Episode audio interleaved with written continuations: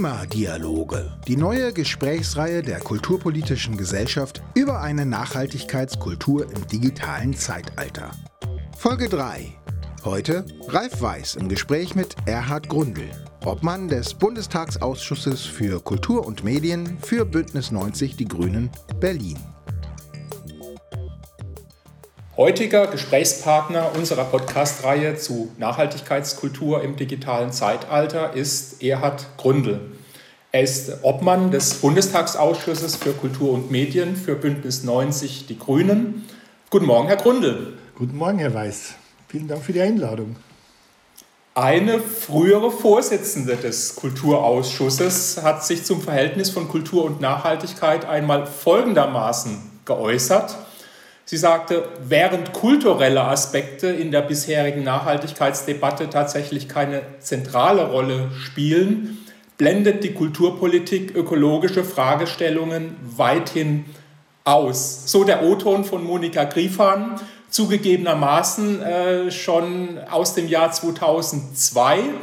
Äh, sie unterschrieb äh, in dem Jahr zuvor auch das Tutzinger Manifest zu kultureller Nachhaltigkeit. Welche Rolle spielten denn ökologische Fragestellungen und Nachhaltigkeitskultur im Bundestagsausschuss für Kultur und Medien in der letzten Legislatur? Ja, da äh, ist wäre Frau Griefhahn bestimmt sehr enttäuscht, weil in den letzten 20 Jahren, die kann ich nicht beurteilen, ich kann die letzten vier Jahre beurteilen.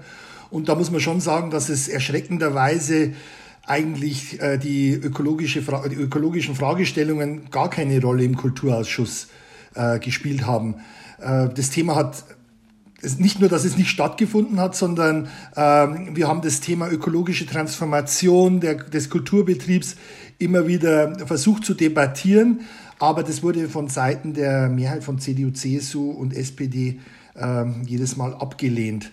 Und ähm, ja, das hat mich natürlich enttäuscht, weil ich denke, äh, es ist ähm, der, die Frage des, der, der, des Klimawandels, der Klimakatastrophe, wie man es auch immer nennen will, muss natürlich äh, auch im Kult, in der Kulturpolitik seinen äh, Niederschlag finden, unbedingt. Und äh, dass das für die Große Koalition überhaupt keine Rolle gespielt hat, zumindest im Ausschuss, das äh, hat mich doch sehr enttäuscht. Ich gestehe natürlich zu, dass die Kulturstaatsministerin durchaus einen Nachhaltigkeitsbericht ähm, vorgelegt hat und dass die Kulturstiftung des Bundes auch erste Modellprojekte jetzt ähm, die Kennzahlen durchgeführt hat dafür und auch das Aktionsnetzwerk für Nachhaltigkeit wurde gegründet. Aber mein Eindruck ist schon, das wurde erstmals zum ersten Mal nicht niemals im Ausschuss äh, behandelt, diskutiert, debattiert und es ist eigentlich nach meinem Gefühl schon der Tropfen auf den heißen Stein, da, da man es sich nicht leisten kann, gar nichts zu machen, hat man ein bisschen, äh, ein bisschen was gemacht, aber das ist vielleicht auch Symbol für die Klimapolitik der Großen Koalition. Ich will jetzt nicht zu sehr in Wahlkampfmodus äh, verfallen, aber da ist es durchaus repräsentativ, was im Kulturausschuss, im Ausschuss für Kultur und Medien nicht gelaufen ist. Ja, ich komme, ich komm, äh, oder wir kommen auch noch auf eine Initiative zu sprechen, die Sie ja gestartet haben. Äh, ich frage mal umgekehrt, es gibt ja auch den Nachhaltigkeitsausschuss des Bundestages. Äh, spielt denn dort Kultur eine Rolle? Beschäftigt der sich mit äh, ja, Kultureinrichtungen, auch äh, mit äh, kulturellen Ansätzen? Meines Wissens nicht. Also ich habe auch nachgefragt. Es ist nicht bekannt, dass es da äh, den, äh, dass da der Kulturbereich mal ähm, evaluiert worden wäre oder erforscht worden wäre und äh, was ein großes Versäumnis ist, weil ich glaube, äh, insgesamt äh, leidet das natürlich, die ganze Diskussion leidet darunter, dass man es versäumt hat, erstmal äh, Kennzahlen zu, äh, zu finden. Also man weiß im Endeffekt eigentlich nicht, wovon man spricht, man weiß nicht, äh, wie, äh, wie der CO2-Ausstoß letztendlich ist in den Kultureinrichtungen. Und das wäre aus meiner Sicht natürlich der erste, der erste und wichtigste Schritt wahrscheinlich, äh, den man gehen muss und der ist ja bisher nicht gegangen worden. Und ich glaube, eine nächste Regierung, egal wer sie bildet, äh, muss das auf jeden Fall äh, angehen.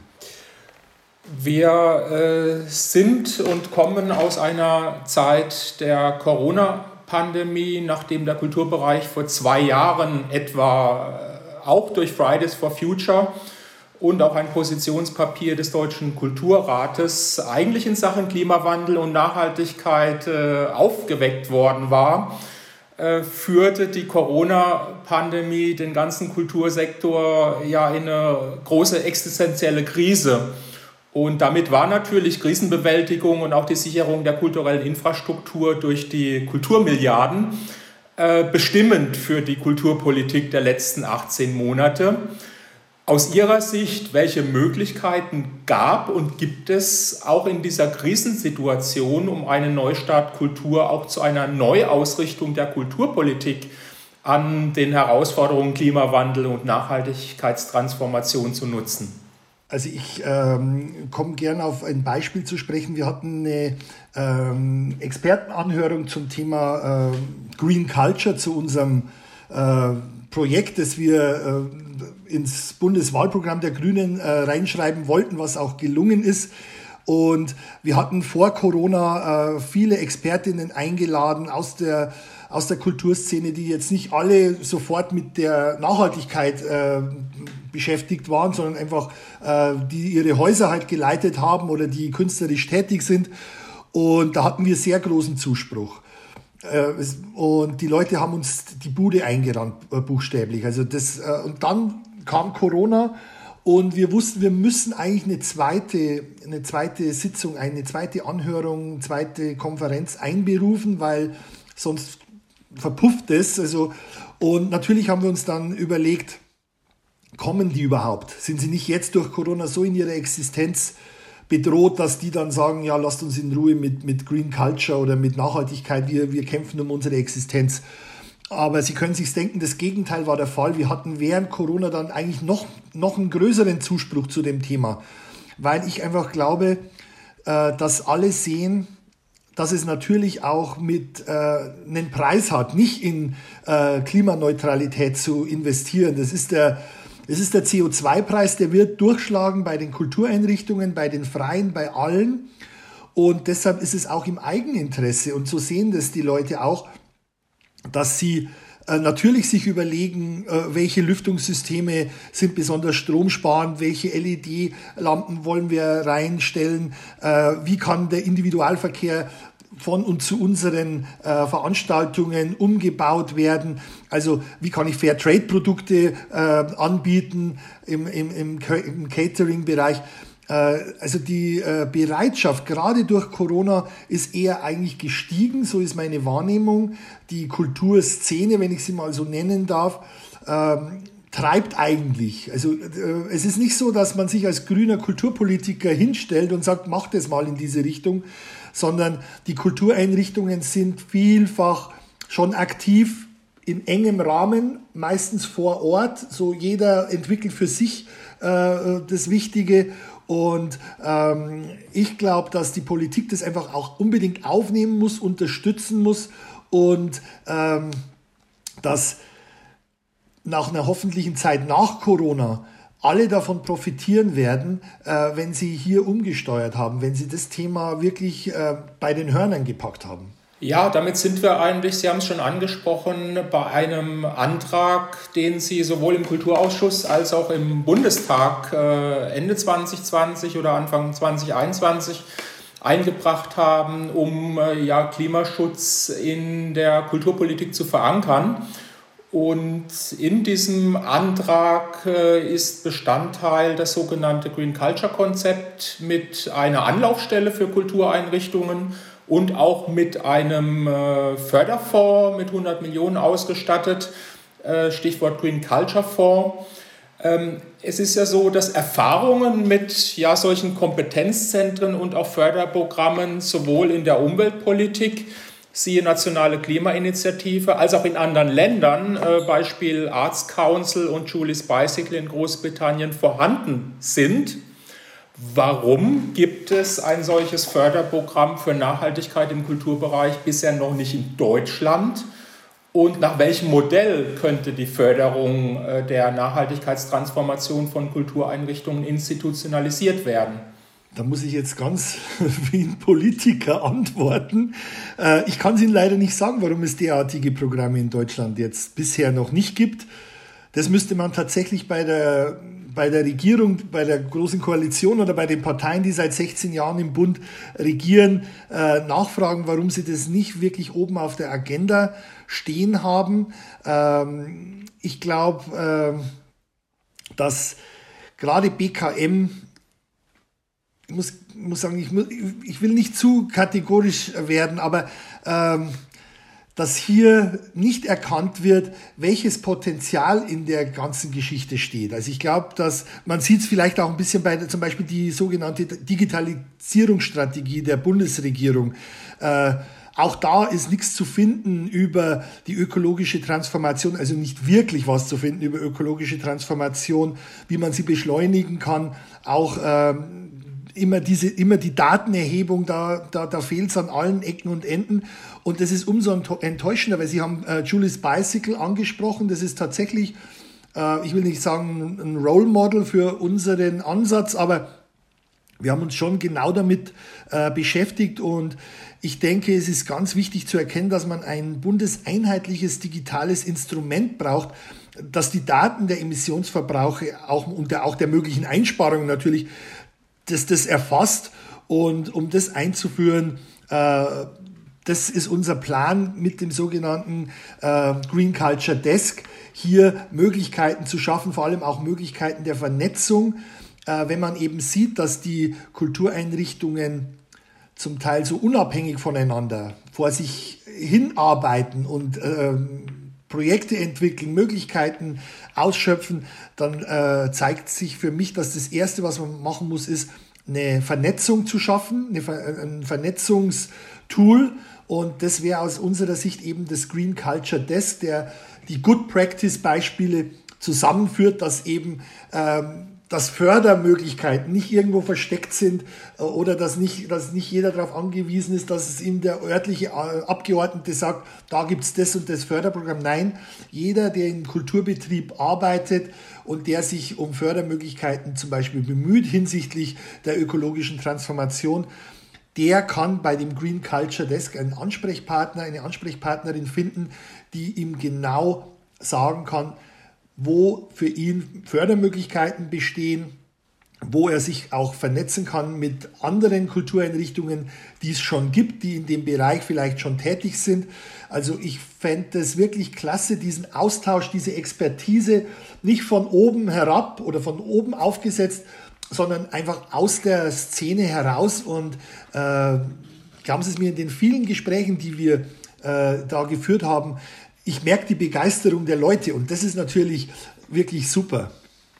Äh, geben Sie uns noch ein, äh, eine Idee, äh, in welchem Modell das stattfinden könnte. Äh, relativ frisch ähm, hat sich ja diese Bundeszentrale für das Ehrenamt äh, gegründet. Ist das so ein Beispiel von mehreren Ministerien getragen oder welches Modell schwebt Ihnen da so vor? Also mir schwebt schon ein Modell vor, das wirklich als Green Culture Desk äh, auch spezifisch auftritt, damit nicht wieder das entsteht, ja, jeder ist für alles zuständig. Nein, wenn ich mit Kultur zu tun habe, eine Kultureinrichtung habe und will die ökologischer aufstellen und habe da Fragen, dann ist das Green Culture Desk für mich zuständig. Äh, darüber läuft das Monitoring, darüber läuft die Koordination und äh, ich will gerne ein Beispiel sagen. Also wenn ich mir überlege, ein Festival zu machen und äh, mir überlege, wie kann ich das äh, klimaneutral durchführen und ich weiß es aber nicht genau, zum Beispiel eben welche Förderungsmöglichkeiten dafür gibt, dann ist halt äh, ganz entscheidend, dass ich einen klaren Ansprechpartner habe, eine klare Ansprechpartnerin, äh, der sich vielleicht auch schon mit Jahren mit dem Thema beschäftigt und ähm, eine Expertise weitergeben kann, die sofort in die Praxis umgesetzt werden kann. Und da, so stellen wir uns das Green Culture Desk vor. Ja, gucken wir uns mal äh, so unterschiedliche Kulturbereiche wie Theater, Konzerthäuser, Kinos und Museen an. Das sind ja Orte wirklich für die Vielfalt von Kultur und Kulturveranstaltungen. Und die Häuser sind auch Erinnerungsorte, gleichzeitig auch erlebbare Baukultur oft vom denkmalgeschützten Schloss über ehemalige Industrie- und Gewerbehallen bis hin zum modernen Neubau. Zusammen mit dem gesamten Gebäudebestand in Deutschland und weltweit zählen auch Kulturgebäude zu den großen Energieverbrauchern und hat der gesamte Gebäudebereich einen Anteil von rund 40 Prozent der gesamten Treibhausgasemissionen. Deshalb hat die Bundesarchitektenkammer, die Deutsche Gesellschaft für nachhaltiges Bauen und auch die Deutsche Umwelthilfe äh, gefordert von der nächsten Bundesregierung, Anreize für eine klimaneutrale Sanierung von jährlich eine Million Gebäude zu schaffen. Sollte es äh, auch ein ausdrückliches Ziel sein, den Gebäudebestand im Kulturbereich etwa 6800 Museen klimafreundlich zu sanieren und dafür entsprechende Programme einzurichten?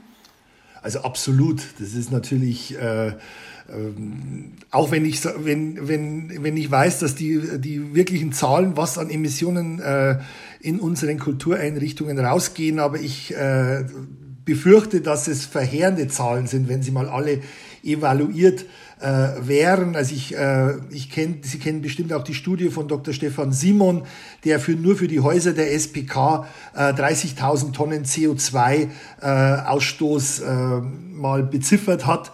Und ich denke, wenn man sich die Gegenfrage stellen würde, soll das die Bundesregierung nicht machen, dann würde jeder mit Recht die Hände über den Kopf zusammenschlagen. Natürlich ist es total wichtig, hier bei der Sanierung der Bestände äh, reinzugehen. Und auch da muss ich sagen, ich glaube, da darf man nicht Angst haben. Äh, ich, ich war vor kurzem bei einem Ziegelhersteller hier bei mir im Wahlkreis.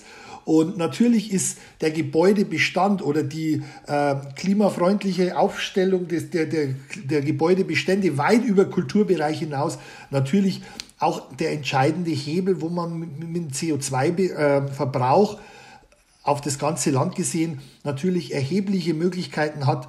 Und auch da arbeiten viele schlaue Leute an Möglichkeiten, die nicht bedeuten, das Gebäude muss äh, bis zur Unkenntlichkeit äh, äh, zerstört werden äh, eigentlich, sondern auch da gibt's Möglichkeiten und die werden auch wirklich täglich mehr, äh, dass man diese, äh, diese Sanierung der Bestände äh, auch so durchführen kann, dass zum Teil vielleicht auch der, der Denkmalschutz äh, zufriedengestellt wird. Es wird auf einen Kompromiss hinauslaufen. Das ist ganz klar, wir können es uns nicht mehr leisten, dass wir die Häuser so lassen, wie sie sind und äh, die dann quasi Dreckschleudern sind. Ich muss aber auch sagen, die Sanierung der Bestände ist die eine Sache. Ich sehe natürlich problematisch auch aktuelle Neubauten, gerade wenn ich ans Museum der Moderne denke. Das ist äh, wirklich Hanebüchen zum Teil. Da muss man meiner Ansicht nach wirklich nochmal in, äh, in die Planung schon reingehen. Da muss es Verbesserungen geben. Also ich gehöre nicht zu denen, die sagen, wir wollen diese Sachen nicht, weil sie uns nicht gefallen. Ich, ich, man muss es respektieren. Der Bundestag äh, hat es beschlossen oder es wurde beschlossen und ähm, diese demokratischen Mehrheiten gelten, auch wenn es einem im Einzelfall vielleicht nicht passt.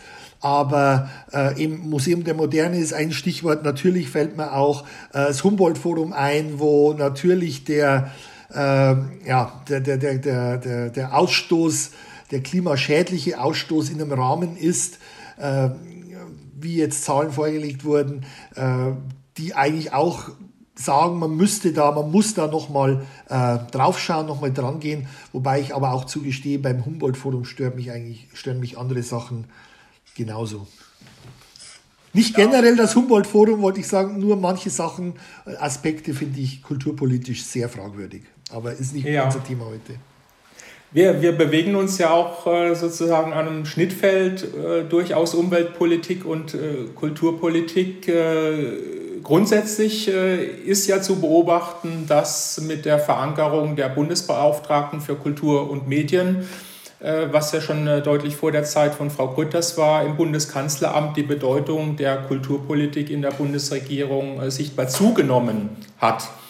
Und andererseits im Vergleich mit anderen Politikfeldern spielt die Kulturpolitik jedoch eher eine kleine Rolle, was sich einerseits in der finanziellen Ausstattung ausdrückt, aber auch in der geringen wissenschaftlichen Unterstützung und vielleicht auch Beratung der Kulturpolitik, nicht nur im Bereich Grün, was Sie angesprochen hatten. Ein Beispiel, wenn man in das Forschungsministerium schaut, ist das äh, Programm Forschung für Nachhaltigkeit FONA, wo in den nächsten fünf Jahren äh, das Budget auf 4 Milliarden Euro verdoppelt wurde. Braucht nicht auch die Kulturpolitik insgesamt äh, erstens mehr wissenschaftliche Fundierung, Forschung und Expertise und andererseits natürlich auch Mittel, was dann auch Nachhaltigkeit und Klimaschutz äh, zugutekommen würde? Also da natürlich, also klares Ja, das, äh, das versteht sich eigentlich von selbst und wir wollen ja im Green Culture Desk äh, auch eine Forschungssäule verankern und äh, das Kernziel soll eben hier nicht nur die eigene Forschung sein, sondern äh, die vorhandene Forschung aufzubereiten und äh, sie dann auch äh, für die Kultur zu Handlungsoptionen ähm, die zu übersetzen, könnte man sagen, äh, klar zu machen. Und äh, die aktuelle Kulturpolitik äh, hat wenig, äh, stützt sich wenig auf Forschungsergebnisse. Das ist natürlich das ist bestimmt auch ein großes Manko. Äh, das müsste man, muss man unbedingt ändern.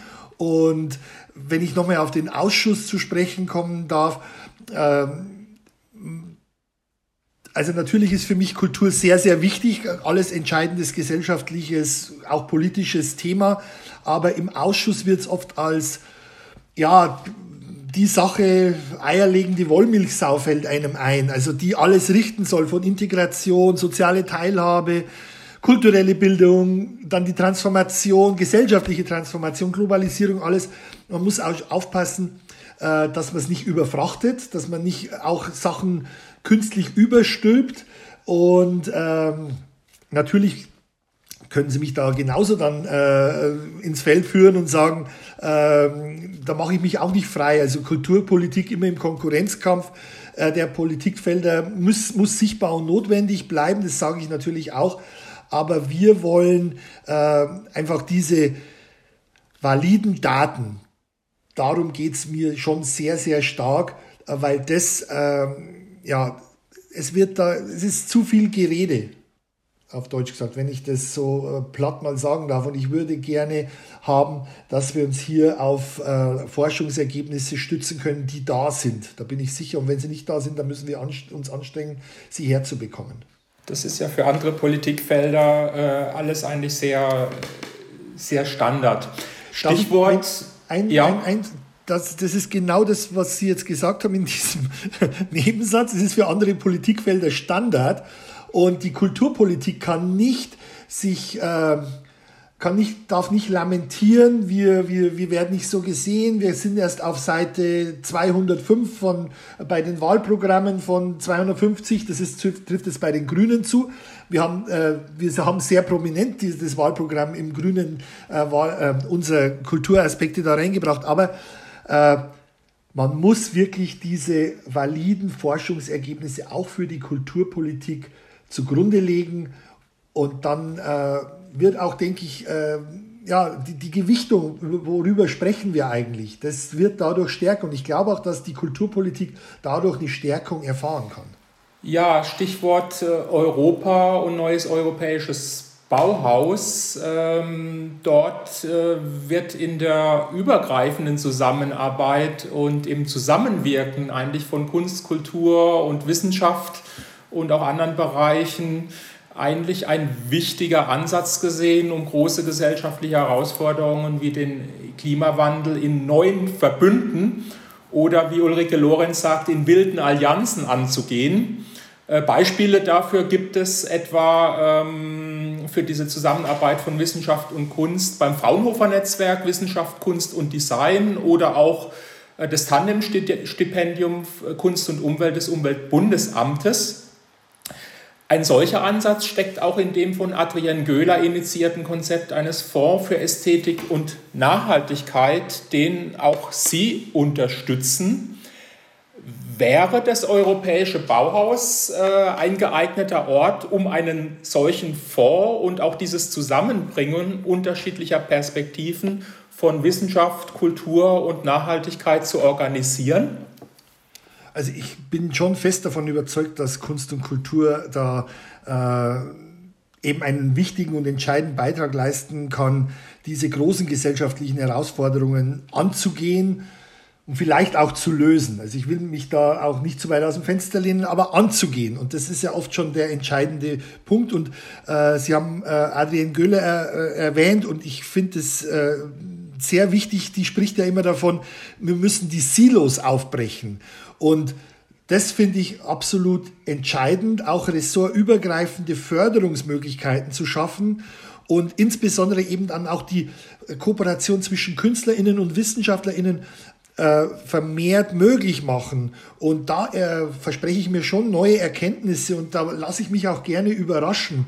Äh, das ist ja äh, Teil des Ganzen, der Begeisterung, die man dafür für das äh, Themenfeld entwickelt. Wenigstens geht es mir so, dass dass da sehr viel möglich ist, wovon man gar nichts als Kulturpolitiker erstmal gar nicht, woran man nicht denkt, aber durch diese ressortübergreifende Herangehensweise äh, bin ich sicher, und das ist wechselseitig, also auch die, äh, die Wissenschaftlerinnen werden von den KünstlerInnen profitieren, da bin ich absolut überzeugt. Und die genaue Ausgestaltung, wie wir das vornehmen, und auch die Erfahrungen im Rahmen vom äh, neuen europäischen Bauhaus werden wir da einfließen lassen.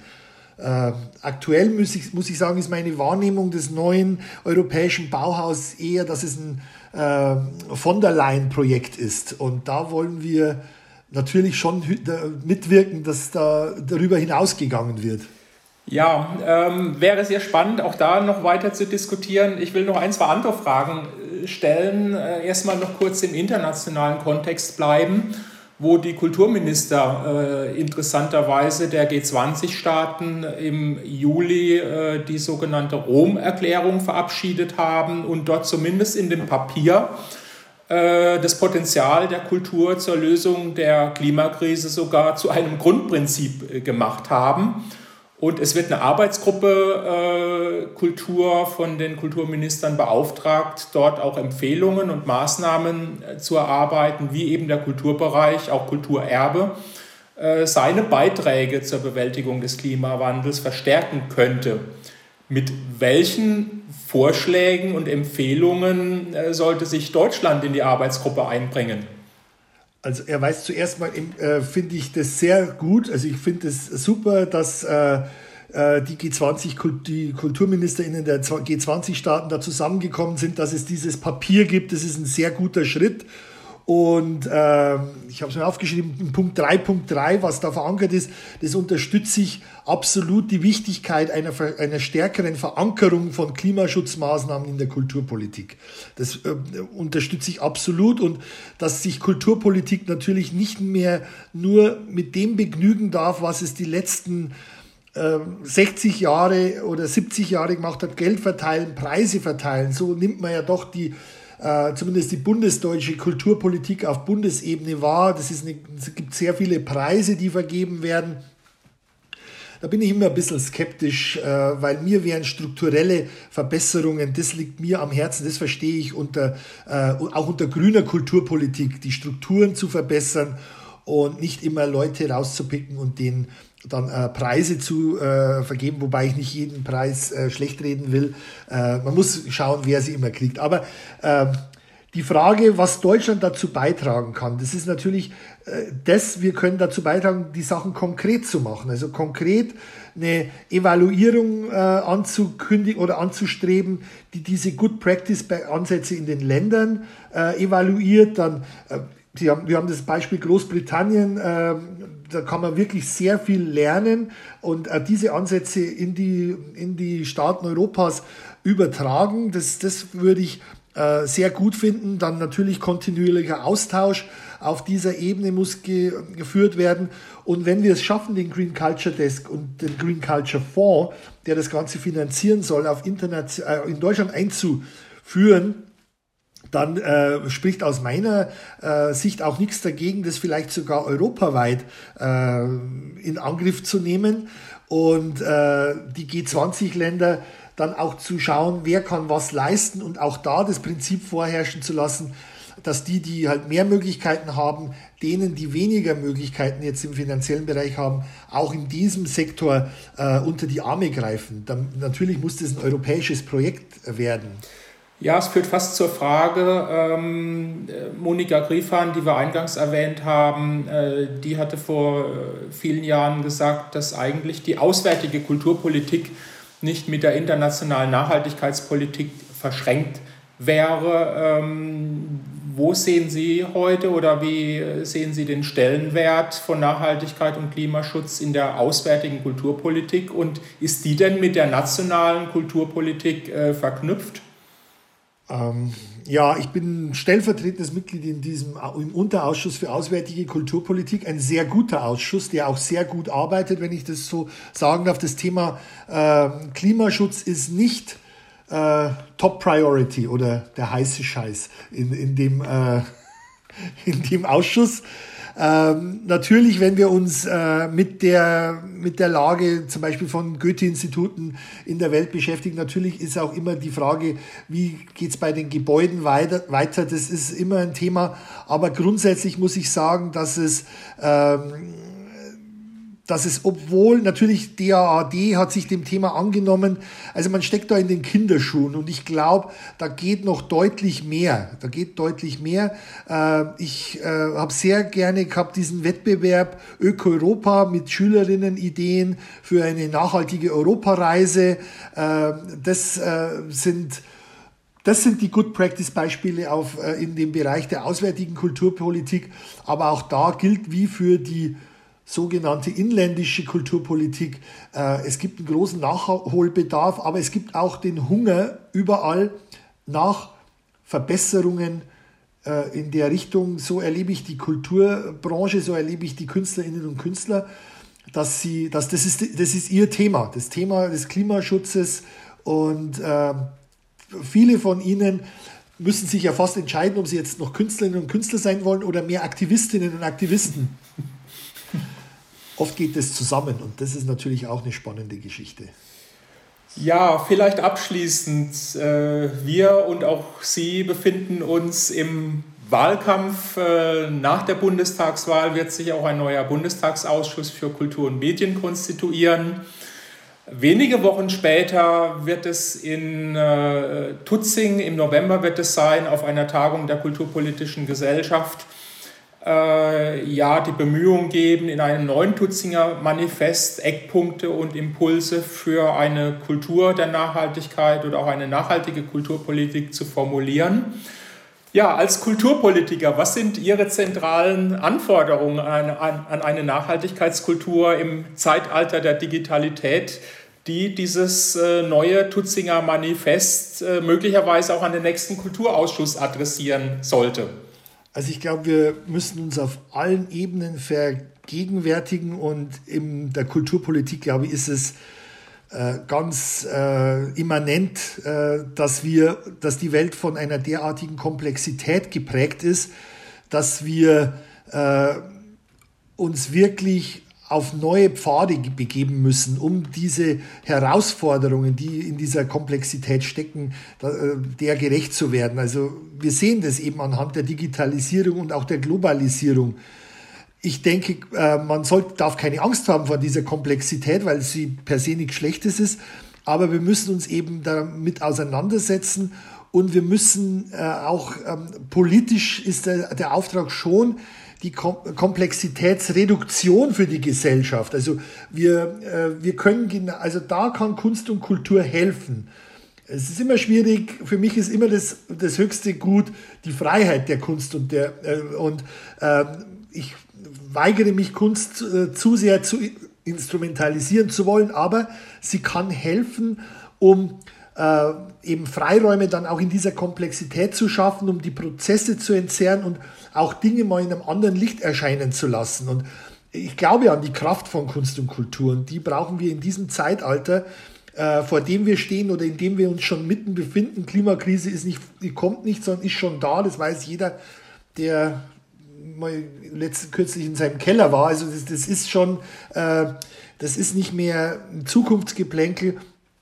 Und diese Herausforderung müssen wir uns natürlich stellen und, und äh, Kunst und Kultur kann uns da auf jeden Fall helfen. Und äh, ich freue mich auf ein neues Manifest. Ich fand das alte schon sehr gut, aber ich, fand, ich finde natürlich, äh, Ansatz jetzt zu wählen im Jahr 2021 äh, ist, äh, bietet viele Möglichkeiten. Da freue ich mich sehr drauf. Nennen Sie uns noch einen Punkt, äh, den Sie da gerne reinschreiben wollen.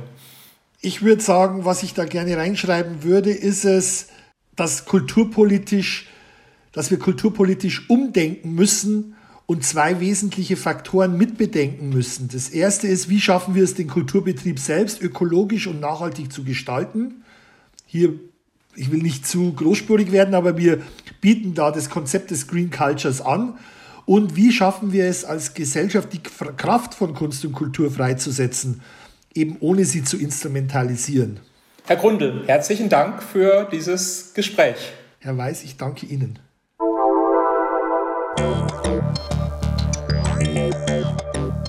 Sie hörten Folge 3 von Klimadialoge, der Gesprächsreihe der Kulturpolitischen Gesellschaft in Bonn über eine Nachhaltigkeitskultur im digitalen Zeitalter.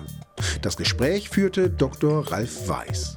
Das Projekt Digitalität als neuer Treiber einer Kultur der Nachhaltigkeit wird gefördert durch das Umweltbundesamt und das Bundesumweltministerium im Rahmen der Verbändeförderung.